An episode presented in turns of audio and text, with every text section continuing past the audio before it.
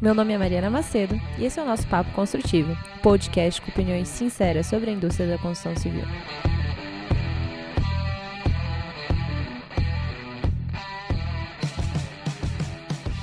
E aí, galera, mais um dia, mais um episódio. Eu estou aqui hoje com a Giane. A Giane, ela é fundadora, CEO, executiva, empreendedora da Amazu.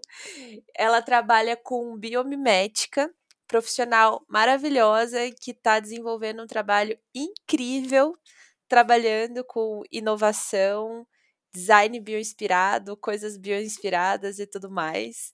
É, Giane, por favor, se você pudesse falar um pouquinho mais sobre quem é você, sobre o seu trabalho, seja muito bem-vinda e muito obrigada pela sua presença hoje. Ma, muito obrigada pelo convite, estou super feliz de estar aqui com vocês é, e poder compartilhar um pouquinho da minha trajetória também. Espero que seja inspiradora para quem está nos escutando. É, então, falando um pouquinho de mim, eu sou a Giane Broco, sou engenheira de produção mecânica, tenho especialização em biomimética, tenho mestrado em engenharia de produção e sistemas e algumas especializações em bioliderança, bioempatia, liderança para transição em diferentes escolas ao redor do mundo. Então, realmente, a, a natureza como inspiração, né, combinada com a engenharia, é a minha grande paixão. E é isso que me motivou ao retornar dos Estados Unidos, depois de ter feito minha especialização em biomimética, né, fundar o Biomimic Brasil, que hoje é um hub de conexão de biomimeticistas aqui no Brasil, né, a gente representa os institutos americanos aqui no Brasil, é, e fundar também a Amazu Biomimicry, que é a minha empresa de consultoria e educação corporativa em biomimética, inovação consciente e sustentabilidade integral. Então, hoje a gente atua aí com diferentes tipos de empresas, levando né, essas soluções onde a gente tem a natureza como modelo, medida e mentora para que a gente possa, de fato, transformar modelos de negócios, produtos, sistemas, processos, formas de gestão e liderança. Disso tudo que você falou, várias coisas me chamaram a atenção. Mas antes, eu queria te perguntar o que é biomimética? Excelente, Ma. Então, biomimética é inovação inspirada pela natureza, né? Em um tweet é isso. Bio é vida, né, em grego, e mimesis é imitação. Então, é uma imitação da vida, né? Uma imitação consciente da genialidade dos processos da natureza. Então, a gente vai traduzir essa linguagem biológica dos organismos para uma linguagem industrial, né? Para uma linguagem onde a gente consiga encontrar soluções para os nossos desafios humanos. Então, a biomimética ela é uma ferramenta de inovação. A gente tem uma metodologia, inclusive, que se chama Biomimicry Thinking. É, e na Amazul, a gente tem uma, é, uma metodologia exclusiva onde a gente aplica o método biomimético sistêmico, tá? É um método que nós desenvolvemos, onde a gente, além da solução biomimética, a gente também desenvolve, junto com a solução biomimética, uma solução sistêmica, ou seja, impacto positivo para a empresa, para a sociedade e para o planeta. E como que funciona essa metodologia, então? Como que a gente consegue copiar algo tão amplo quanto a natureza? Tudo que é vivo, tudo que tem vida, é, é, é, a gente pode se inspirar, né? É natureza, então nós somos natureza também. A metodologia da biomimética, ela permite que a gente tenha um caminho traçado, né? Um, um norte para que a gente possa conduzir os projetos. Então, é, esse, esse método ele é composto de quatro etapas principais, tá? E dentro dessas quatro etapas, né, que são escopo, descobrir, criar e avaliar, a gente tem etapas como integrar os princípios da vida para validar aquilo que a gente está descobrindo, é descobrir os modelos naturais, buscar as estratégias é, biológicas, né, fazer um brainstorm dessas é, ideias bioinspiradas, emular esses princípios de design da natureza, enfim, a gente tem vários pontos que a gente vai seguindo para poder conduzir o desenvolvimento do projeto. Por isso a importância da metodologia, né? Olhar para a natureza como inspiração é algo que os nossos ancestrais já faziam muito bem, né? Leonardo da Vinci, os índios, é... enfim, muitas civilizações, né? A gente tem é, os astecas, os maias, todos eles tinham a natureza muito como algo primordial para criar suas invenções, né, suas inovações, para a sobrevivência também. É, e aí a biomimética ela surge resgatando né, essa ancestralidade dentro de um contexto onde a gente consiga ter uma ferramenta para desenvolver os projetos, então, dentro da nossa realidade hoje, né, que envolve tecnologias, que envolve é, muito mais acesso também a diferentes tipos de organismos naturais. Então, a, a metodologia ela consegue direcionar o, projeto para que a gente possa conduzi-lo, né, de uma maneira organizada, tá? Assim, olhar para a natureza e se inspirar é algo que todo mundo pode continuar fazendo, né? Eu sempre falo que perguntar o que a natureza faria aqui é um dos pontos mais importantes para que a gente possa gerar inovação. E aí, mesmo sem saber necessariamente a metodologia, perguntar o que a natureza faria aqui é algo que todo mundo pode fazer. Eu acho que é super difícil, às vezes, a gente perguntar isso. Acho que, na verdade, o mais difícil é chegar a essa pergunta, sabe? Porque a gente não tem humildade suficiente para reconhecer que o mundo natural tem um conhecimento de ordem e de ser e uma competência muito maior do que a nossa, sabe? É, então eu vejo que a dificuldade está justamente nessa primeira indagação não é, às vezes não é nem a metodologia a dificuldade das pessoas, né? Elas acham que eu acho que falta esse primeiro ponto, sabe? Que é a partir da humildade. A gente fala, né, Ma, que é importante a gente aquietar a nossa inteligência, tá? Para que a gente possa de fato reconectar com a natureza para conseguir aprender com ela. A gente não consegue aprender com algo que a gente não se que a gente não admire, que a gente não esteja, é, que a gente não conviva, que a gente não esteja conectado, né? Então, um professor que eu não gosto, por exemplo, eu provavelmente vou ter mais dificuldade de aprender com ele, né? Porque eu não vou me conectar, eu não vou me identificar com ele. Então, para que eu possa aprender com a natureza, o convite é de reconexão mesmo, é voltar a olhar para a natureza com esses olhos de curiosidade. E muitas vezes, para isso, a gente vai ter que aquietar um pouco da nossa inteligência. Não no sentido de, que, de deixarmos de ser inteligentes, óbvio que não. Mas ter mais humildade na hora de fazer perguntas. Por exemplo, uma criança, ela vai olhar para a formiga ela vai falar: mãe, como é que a formiga carrega essa folha? Essa folha é maior que ela? Né? É uma curiosidade genuína. Então a gente precisa voltar a aprender a observar, a fazer perguntas e mais do que isso, fazer perguntas interessadas a gente às vezes faz perguntas muito preguiçosas, né, Má? Então, é, a gente também acaba recebendo as mesmas respostas sempre. Então, a forma com que a gente faz a pergunta é também um ponto diferencial. E a curiosidade acerca de um assunto também é essencial. E aí, uma dica é, para quem quiser começar a olhar para a natureza e fazer pergunta é também a gente. A gente não pode perguntar para a natureza como que ela cria uma garrafa de água, por exemplo, né? Ela não cria garrafas de água mas a gente pode perguntar como ela armazena a água, como a natureza absorve a água, como a natureza filtra a água. Então é sempre a função que a gente quer emular. Esse é um dos segredos para que a gente possa fazer a pergunta certa para a natureza. E aí, com certeza, ela vai nos responder com diferentes organismos, com inúmeras estratégias. E a gente vai começar a traduzir essas estratégias nessa linguagem biológica, dessas estratégias, para essa linguagem é, industrial, né, aplicada resolvendo os nossos problemas humanos de diferentes tipos de empresas. E daí eu aproveito para te perguntar: você pode dar alguns exemplos de é, soluções inspiradas pela natureza? Claro, a gente tem hoje a indústria da construção civil, né, arquitetura, enfim, é, tem vários exemplos super legais, tá? A gente tem desde as, as, coisas mais simples, né? Como os materiais que hoje a gente tem disponíveis, é, desde quando a gente pensa é, numa parede verde, né? Até um, a gente colocar, enfim, tijolos que são reciclados dentro de uma construção é, para fazer a construção. Enfim, a gente tem hoje utilização da água da chuva, né? Então a gente hoje já tem recursos que nos permitem uh, reduzir o impacto que a gente está causando, né, naquilo que a gente faz. Então, isso também é importante. E aí, em termos de soluções biomiméticas, a gente tem hoje empresas como a Caleira, que é uma empresa dos Estados Unidos, que faz cerâmica é, captando CO2 tá, do ar e transformando isso é, em cerâmica.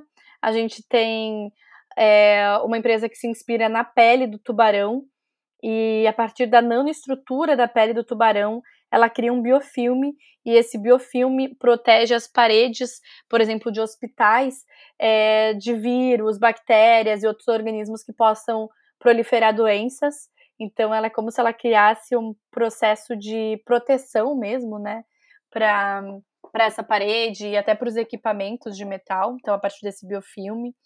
A gente tem a Interface, que é uma empresa de carpetes, que essa empresa é bem interessante, que ela tem uma questão modular na forma de produzir os seus carpetes, né? Então esses carpetes eles são, eles não utilizam nenhum tipo de cola com formaldeído, né, que é tóxico. É, e além disso eles reproduzem um, a cor como se fosse do chão de uma floresta. Então, se você eventualmente precisar trocar uma parte desse tapete, não tem desse carpete, não tem problema, né? Você tira só aquela parte, gerando menos lixo. É, a gente tem muitos exemplos mesmo. A gente tem a Ornilux, que é um vidro, é o Ornilux, que é um vidro que é feito pela Arnold Glass, que é uma empresa americana. Quer dizer, desculpa, é feito pela Arnold Glass, que é uma empresa alemã. E é um vidro que imita a teia de aranha, então evita é, que pássaros colidam com arranha-céus, né? Hoje a gente tem em torno de 300 mil mortes todo ano de pássaros por colidirem, somente na Europa, tá? Por colidirem em arranha-céus. E aí a Arnold Glass, que é uma produtora de vidros, né, falou: putz, a gente tem que assumir essa responsabilidade. E foram ver que pássaros não grudam em teias de aranha, né? Então, reproduziram a teia de aranha no vidro. É um biofilme, tá? Que imita esse fio da teia. E para nós, o vidro continua sendo transparente. É, e para o pássaro, ele parece uma teia de aranha. E o vidro continua espalhar, espelhado, continua igual, tá, gente? Então, assim, é bem legal a gente começar a entender essa indústria, é, porque a gente tem muitos pontos a trabalhar, a gente tem desde os materiais até a, a construção mesmo, né? Então a gente também pode pensar em prédios e construções que são totalmente bioinspiradas, tá? Por exemplo, a gente tem os, o, no Zimbábue, né? A gente tem o Eastgate, que é um shopping que não utiliza ar-condicionado, tá? Ele, ele se ele se utiliza de tubulações de ar que imitam as tubulações de ar de um cupinzeiro. E a partir dessas tubulações de ar inspiradas pelo cupinzeiro, faz com que esse shopping se mantenha numa temperatura ambiente é, em torno de 23, 24 graus, tá? Assim como o cupinzeiro. Assim como o cupinzeiro também se mantém estável, com uma temperatura instável internamente, mesmo que esteja num deserto a 40 graus. Se puder agora falar um pouco mais sobre como a biomimética também se relaciona com relações, né? É, com, com áreas mais complexas, que nem investimento, que eu vi nesse livro que você indicou no seu Insta. É, e, enfim, porque a gente tem a ideia da biomimética relacionada a coisas físicas, né? Então, materiais, formas, funções. É, e às vezes a gente não imagina que a biomimética também se tra trata de coisas mais abstratas, né? Que nem como a gente regula as finanças, e como a gente se organiza. É, e foi algo que eu achei super curioso nesse livro que você compartilhou, sabe? É, sobre as abelhas, né? Eu acho que o nome do livro, se eu não me engano, é The Nature of Investing. Falando sobre estratégias de investimento que você pode copiar da natureza. Achei o tema super interessante, super diferente. Se você puder falar um pouquinho mais sobre como a natureza também ajuda até nas nossas relações humanas, sabe? É algo que eu tenho super interesse em saber se você tiver algum exemplo. Então, a natureza, ela nos permite inovar em diferentes formas, tá? Para diferentes tipos de empresas e para diferentes é, desafios que a gente possa ter. Então, é quando a gente fala que a gente pode inspirar líderes, que a gente pode inspirar é, relações de colaboração, a gente pode inspirar investimentos, a gente pode inspirar é, processos, produtos, né? A gente tem muito essa associação da biomimética realmente com a forma, que nem a Mar comentou. É, a gente tem, por exemplo, o trem bala do Japão, né? Que ele é inspirado no bico do martim pescador, que é um pássaro, que isso fez com que o trem aumentasse, é, reduzisse ruído, melhorasse performance, reduzisse consumo de energia. Então teve várias vantagens, por isso que o trem pode ficar no meio da cidade, né? Porque ele corta, ele não quebra a barreira do ar, mesmo tendo alta velocidade, tudo isso por causa do bico do martim pescador. Isso são exemplos que eu acho que as pessoas conseguem associar mais rapidamente. Aí quando a gente entra numa parte mais de gestão, uma parte mais de soluções é, realmente mais teóricas que a gente consegue levar para a prática, mas não necessariamente num produto, exige que a gente é, realmente ative o nosso lado mais criativo, né, do nosso cérebro é, e comece a validar os resultados que a gente começa a ter. Então, para investimentos, é, a gente já tem o livro The Nature of Investing, que é da Catherine Collins. A Catherine, inclusive, é, estudou comigo nos Estados Unidos. Ela hoje está no board da Harvard, né? Falando sobre economia e tudo mais. E, e ela traz aí realmente os, as abelhas é, associadas aos princípios da vida, que é uma das ferramentas da biomimética, para que a gente possa olhar para investimentos. E um dos pontos centrais, né, que ela traz é que as abelhas é que as abelhas, elas têm algo que é muito que, às vezes muito esquecido pela gente, né? Elas falam de valor compartilhado. Então, elas olham realmente para o grupo, o benefício que o investimento que elas estão fazendo vai dar de retorno para o grupo, né, para todos os envolvidos. E é algo que a gente começa a repensar na nossa forma de investir. Inclusive, hoje a gente tem é, o ESG, né, que é uma métrica de investimentos, né, que é um fundo, aliás, de investimentos, que tem por finalidade investir em empresas que apresentam padrões de atuação de destaque né, nos, seus nos seus setores em três pilares, que é o meio ambiente, sociedade e governança. Então, E de environment, né? Então, meio ambiente, social, sociedade e governança. Então, é bem interessante porque esses fundos de investimento, eles surgem para preservar as condições de vida do planeta e tomar consciência sobre os impactos produzidos, né, pelas empresas.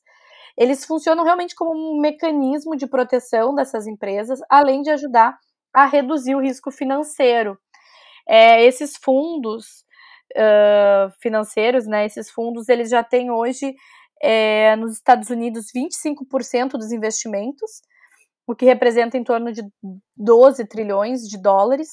Em termos globais, esses fundos chegam a 31 milhões, o que representa em torno de 36% dos ativos financeiros, tá? Sob gestão no mundo. Não, isso é de uma sabedoria incrível, né? Porque a gente tá vendo agora todas essas tendências em falar em um novo tipo de capitalismo, um capitalismo ressignificado, a gente está repensando as nossas relações, falando em colaboração, agora muito por causa dessa coisa do coronavírus, né?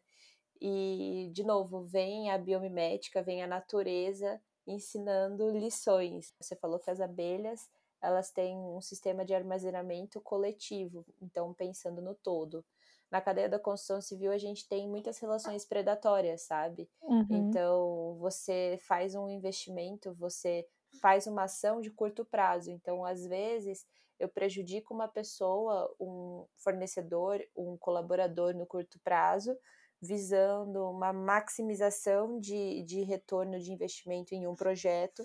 Só que o que eu não vejo é que eu prejudico o todo, né? Então, eu achei super interessante essa questão das abelhas e é, mostra só o poder e realmente como a natureza é inovadora, né? As empresas, de forma geral, estão começando a entender a importância que é colocar no pilar central é, a inovação consciente, né? Porque a biomimética ela é uma inovação consciente.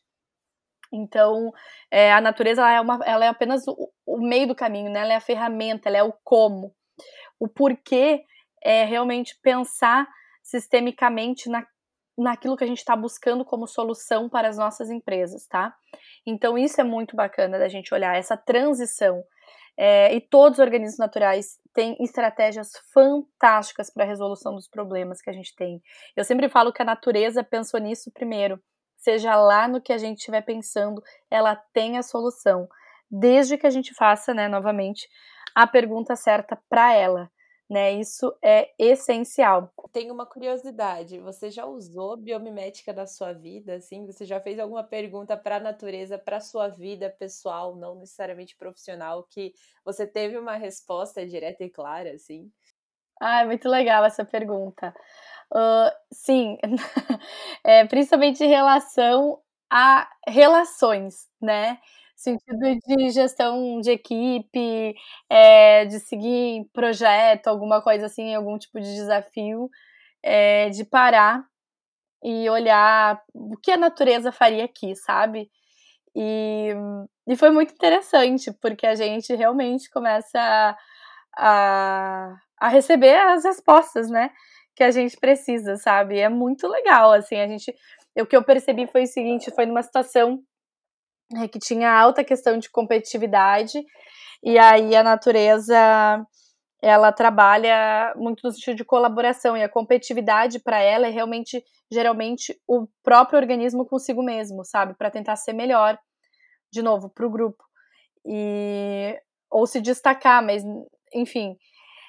E aí eu comecei a entender, né, dentro desse aspecto, a importância que é a gente realmente olhar para a gente, né, e tentar ser melhor pra gente, e isso vai nos destacar dentro do sistema, e não necessariamente quebrar o sistema para que a gente possa se destacar, sabe?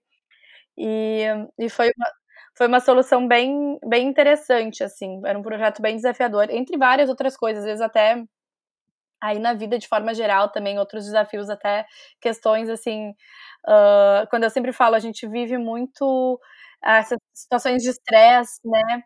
Hoje a gente tem uma demanda muito grande. Hoje a gente tem uma demanda muito grande é, de coisas para fazer, de tudo. E o legal é que a natureza, ela nunca esgota a energia dela, né? Ela sempre, ela usa, ela otimiza o uso de energia. E ela dorme, ela descansa, senão ela vai, ela não vai conseguir produzir tão bem. Então, isso também serve pra gente como inspiração, né? Aqui no podcast é uma coisa que acontece comigo e acho que a maioria das pessoas hoje é que a gente quer abraçar o mundo, né? A gente quer realizar uma infinidade de coisas. Então é como se nós fôssemos, sei lá, abelhas que também querem ser, sei lá, um passarinho e também ao mesmo tempo querem ser uma borboleta, sabe? Uhum.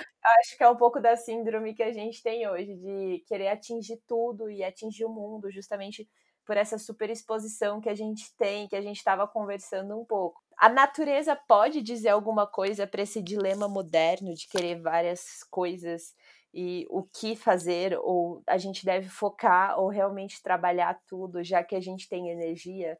Qual resposta que a natureza dá para esse impulso que a gente tem hoje? Então, ela fala, a natureza ela é muito específica, né, no que se trata da função que cada organismo exerce. Então, é muito respeitada a função individual do organismo e é, entendendo a importância que é esse organismo executar essa função da melhor forma possível. Então, a natureza ela nunca tenta ser o que ela não é. Ela nunca tenta fingir o que ela não é. Né? Eventualmente, ela vai se desenvolver, ela vai crescer, se desenvolver, ela vai se aprimorar para ser melhor mas ela nunca vai esquecer qual é a sua função primordial. Hoje a gente esquece um pouco disso porque a gente acha que a gente pode ser abelha, cupim e zebra. E aí, se a gente fosse a melhor abelha, se a gente se desenvolvesse como abelha ou se desenvolvesse como zebra, por exemplo, né? A gente com certeza uhum. executaria a nossa função de uma maneira muito melhor, né? A gente teria muito mais resultados. É, o que a gente precisa aprender a fazer é, despertar o nosso melhor potencial sem que isso é, necessariamente seja ser algo que nós não somos. Ao contrário, é a gente encontrar as nossas melhores qualidades e reforçá-las e desenvolvê-las, né? É isso que a natureza faz.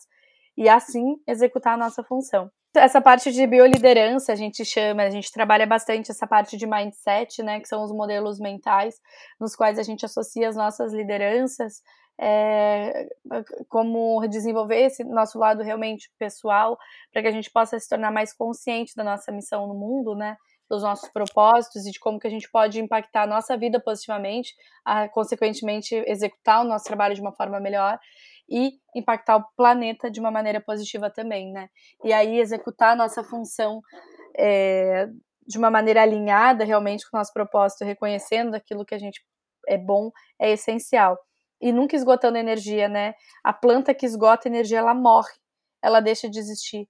Então, é, é isso, é a gente saber onde vem a nossa energia, da onde a gente está captando energia, por exemplo, o girassol ele vai precisar dessa energia do sol, vai fazer a fotossíntese e tudo mais, mas ele não vai consumir mais energia do que ele precisa, assim como ele não vai gastar mais energia do que ele precisa, porque senão ele vai esgotar o sistema dele e ele morre. Então, eventualmente acontece com a gente, né? A gente entra num burnout, a gente se perde totalmente e a gente acaba entrando aí em outras doenças mentais muito mais sérias. É, muito mais sérias não, né? é, doenças mentais muito sérias. Então, essa é importante, realmente é importante a gente começar a entender qual é a nossa função no mundo. Nossa, que incrível essa área de liderança que vocês fazem. Tem treinamento externo ou isso vocês fazem muito mais em company? Como que funciona? Hoje a gente está trabalhando apenas em company com é, né, a, os cursos. Vou de novo, tá? Hoje a gente está trabalhando somente em company com os cursos de bioliderança é, a gente desenvolve, né, executa os projetos é, junto com, com as empresas, conforme a necessidade delas. Então, a gente tem um programa base, em cima desse programa base, a gente vai colocar pontos que a gente entende que a equipe precisa desenvolver. E aí, toda a relação de trabalho que a gente vai desenvolver com, com os grupos dentro da empresa vão ser tendo a natureza como mentora. É muito bacana, é muito especial.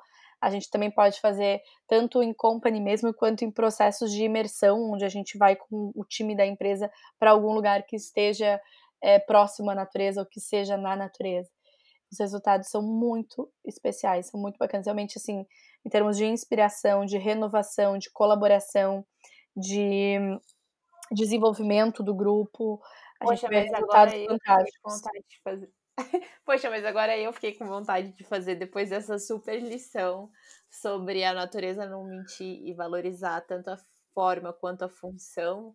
Meu Deus, eu agora eu vou te pedir um favor quando você lançar esse curso, porque eu tenho certeza de que algum dia isso vai virar um pelo menos um pocket para alguém de fora, sabe?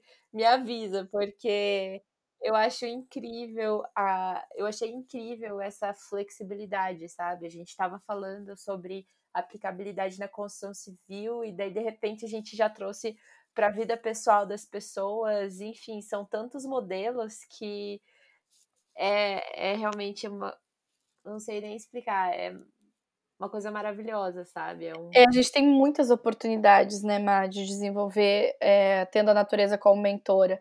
Então, realmente é muito amplo tudo que a gente pode fazer. O que a gente precisa começar a fazer é, é olhar para a natureza realmente como essa fonte de inspiração, né?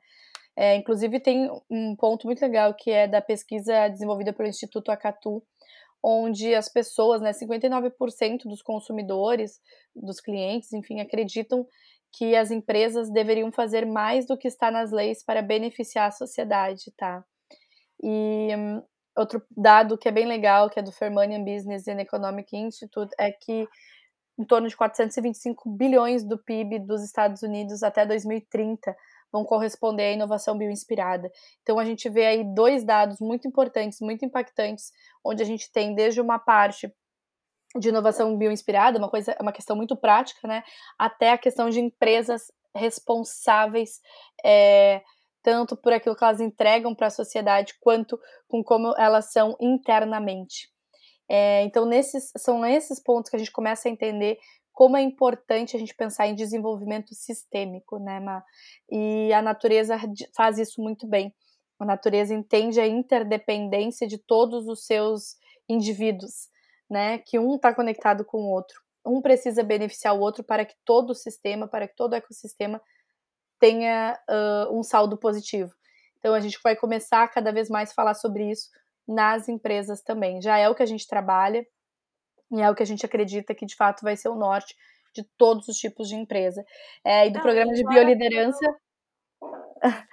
Só do programa de bioliderança, é, hoje a gente desenvolve com as empresas já, né? Como eu comentei, mas com certeza, assim que tiver um. Se tiver, vamos ver quando que a gente vai conseguir com fazer. Certeza vai ter. Aí eu aviso vocês para que vocês possam participar. Por favor, por favor, porque é fascinante.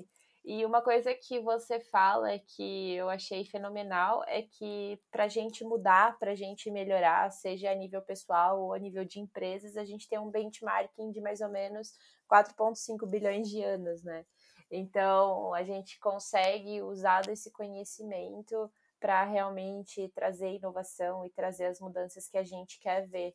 Só que, por mais que pareça óbvio, né? Porque eu sou uma pessoa que realmente é apaixonada por sustentabilidade, eu amo realmente essa capacidade de abstrair conceitos e trazer como lições.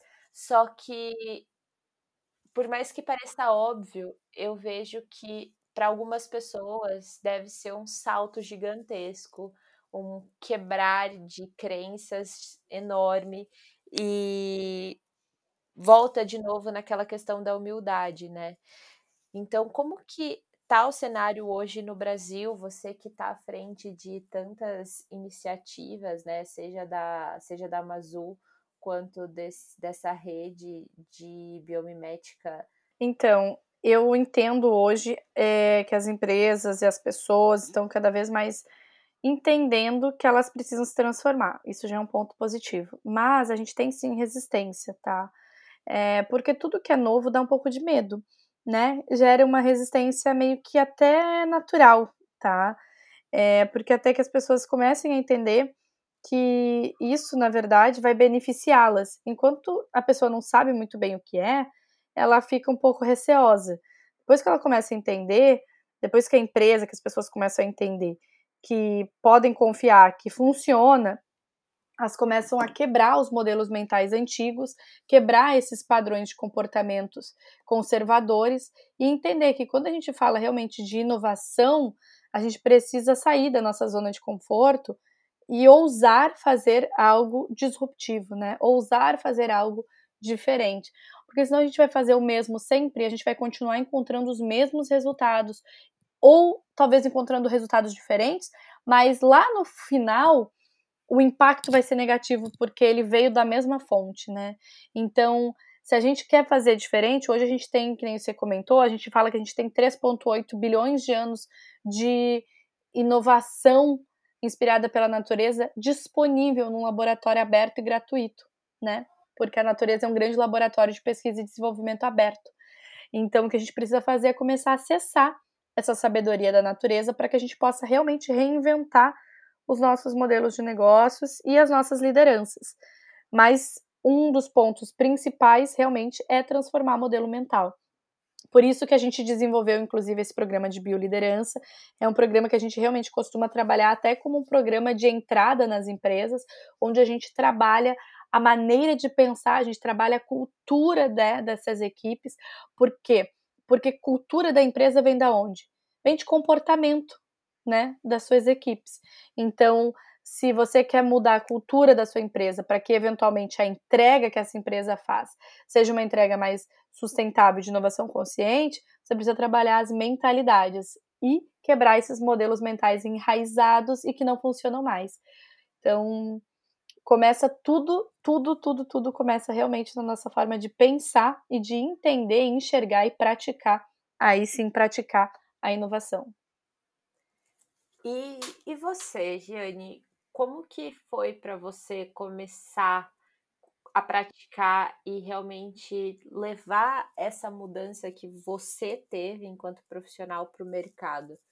Porque, que nem a gente está falando aqui, né? Tem essa dificuldade na aceitação, não são só flores, né? Tem muita gente que olha o seu trabalho, fica super inspirado, mas não é simplesmente o que o recorte mostra, né? Não é simplesmente aquilo que está é, nas redes sociais ou que está no TED e por aí vai. Tem todo um bastidor aí por trás. Como que foi para você é, como essa caminhada, essa jornada? Então, foi um, um desafio, né, Ma? Porque assim, é, primeiramente que a jornada ela é desafiadora para todo mundo. É, ainda que tenha momentos fáceis, vão ter momentos difíceis. Então existe um desafio ali. A forma que a gente encara tudo isso é que é o grande segredo, né, para que a gente possa sobreviver à jornada. É, e aí, é, uma das questões que a gente aprende com a natureza é se adaptar para sobreviver, né? Então, quem melhor se adapta é aquele que sobrevive. E foi uma das coisas que eu mais aprendi né, ao longo desses anos.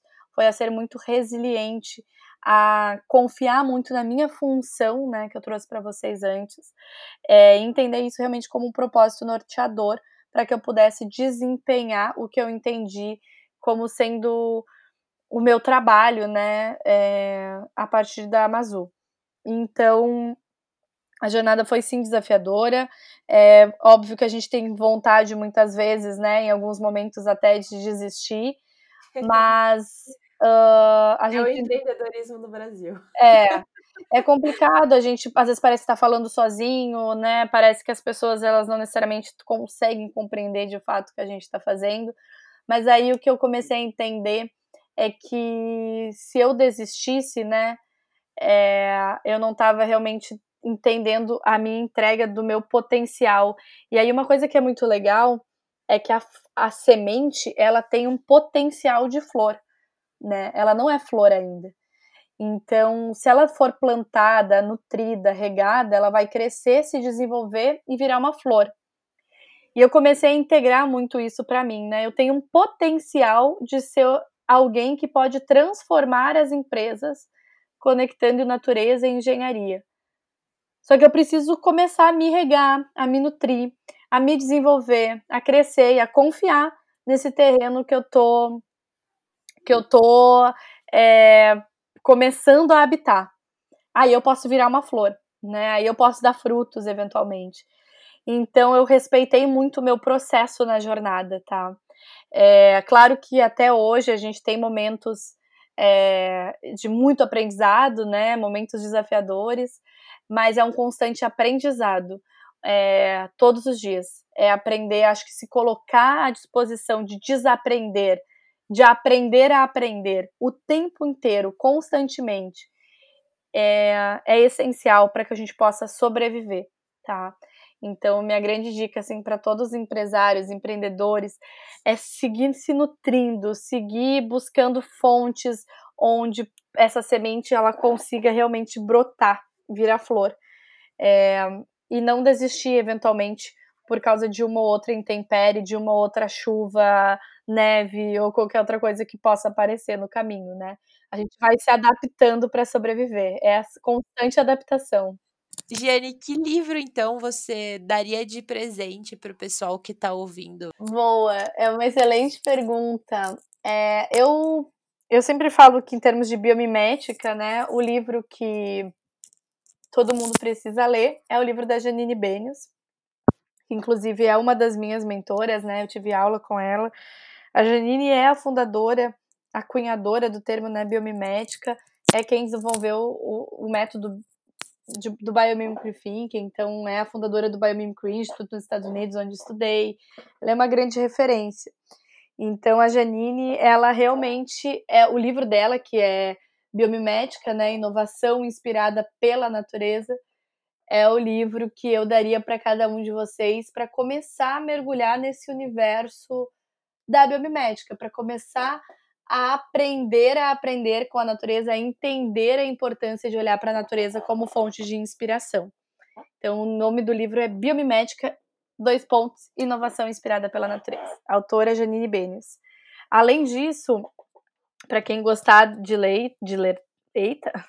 Além disso, para quem gostar de leituras, a gente tem a hashtag AmazuBooks no Instagram, onde tem várias dicas de livros que vocês podem clicar, seguir e acompanhar para ficar por dentro desse universo da biomimética e de temas que conversam com a biomimética. E que, inclusive, eu roubo vários de lá, então. Adoro.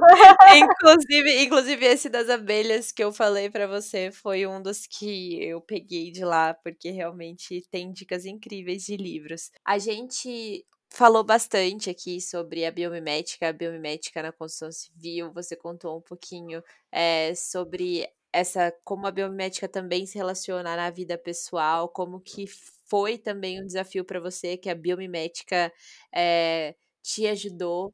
E só que isso é uma jornada sua que você realmente já encontrou o seu potencial de semente, né? Você sabe que espécie de semente que você é.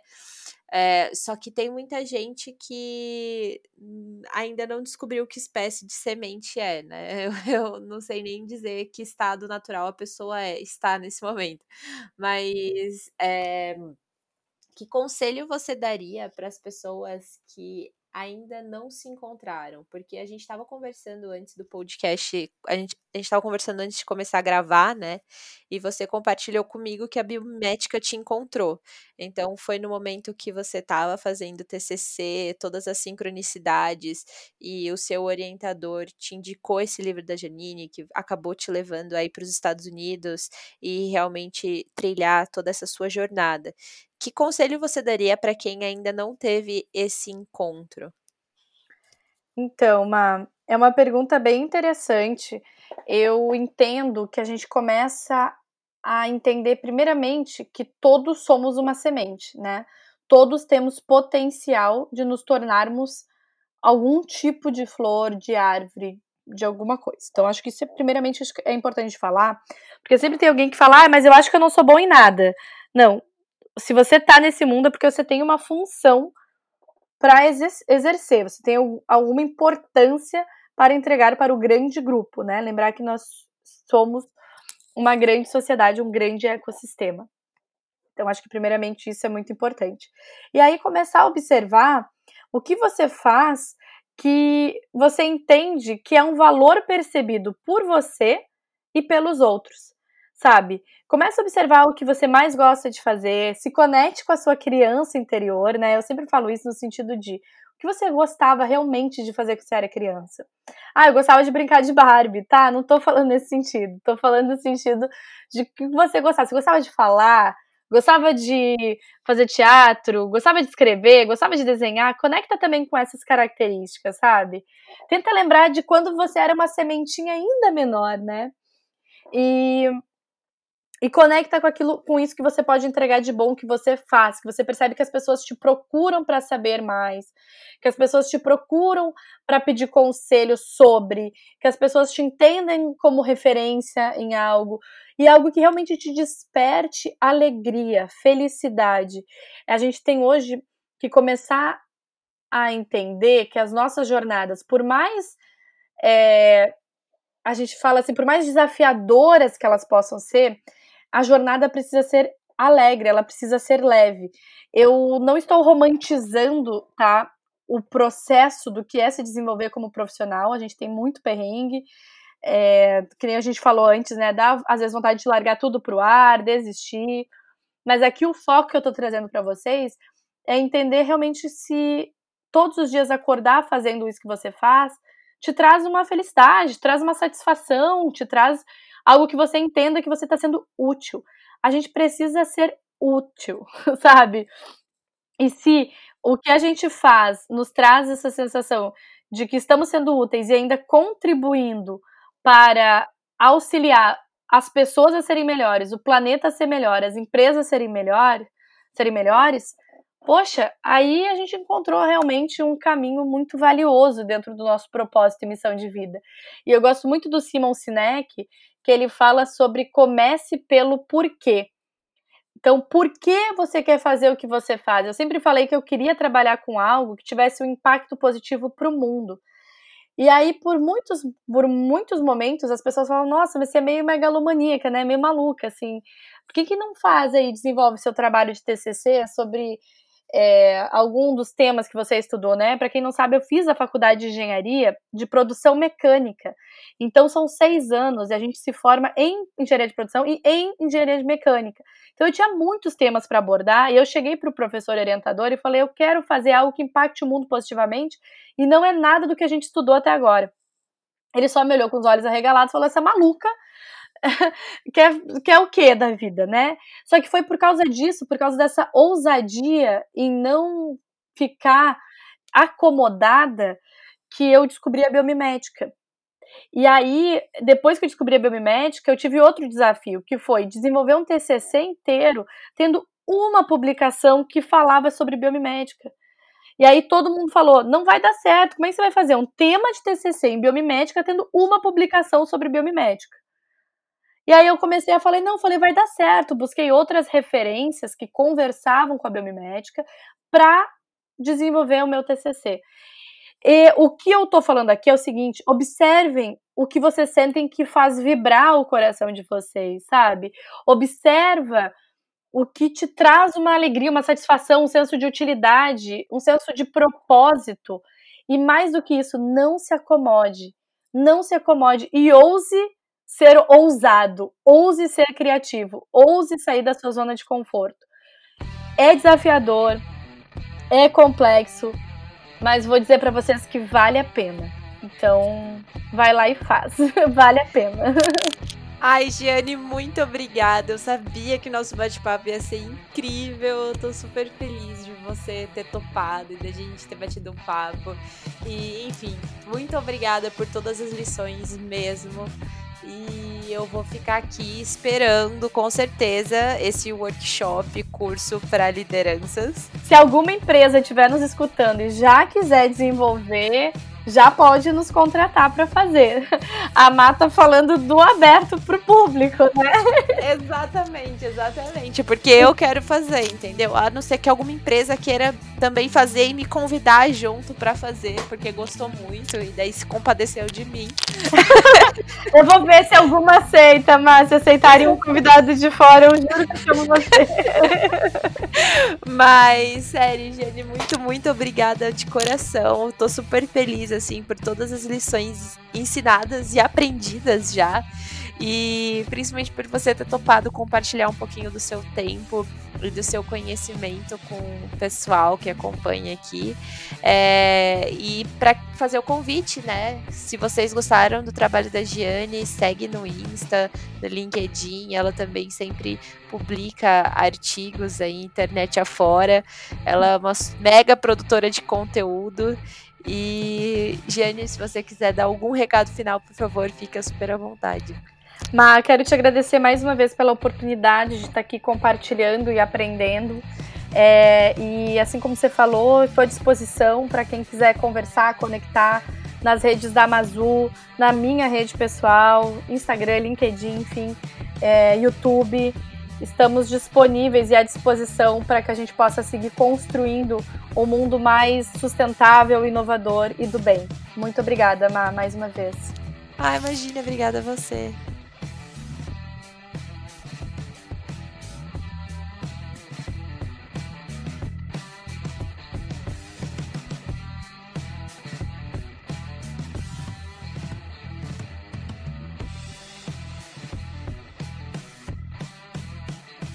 Ei, e se você ficou até aqui, não esqueça, siga Papo Construtivo no Spotify. E se você puder, compartilhe com seus amigos esse episódio na sua rede, ou no Instagram, ou no LinkedIn. É muito importante para aumentar o diálogo no setor. Além disso, se você tem interesse em qualquer coisa que foi falada aqui, no site papoconstrutivo.com estão disponíveis todos os links e todos os outros episódios também, tá bom? É isso, até semana que vem.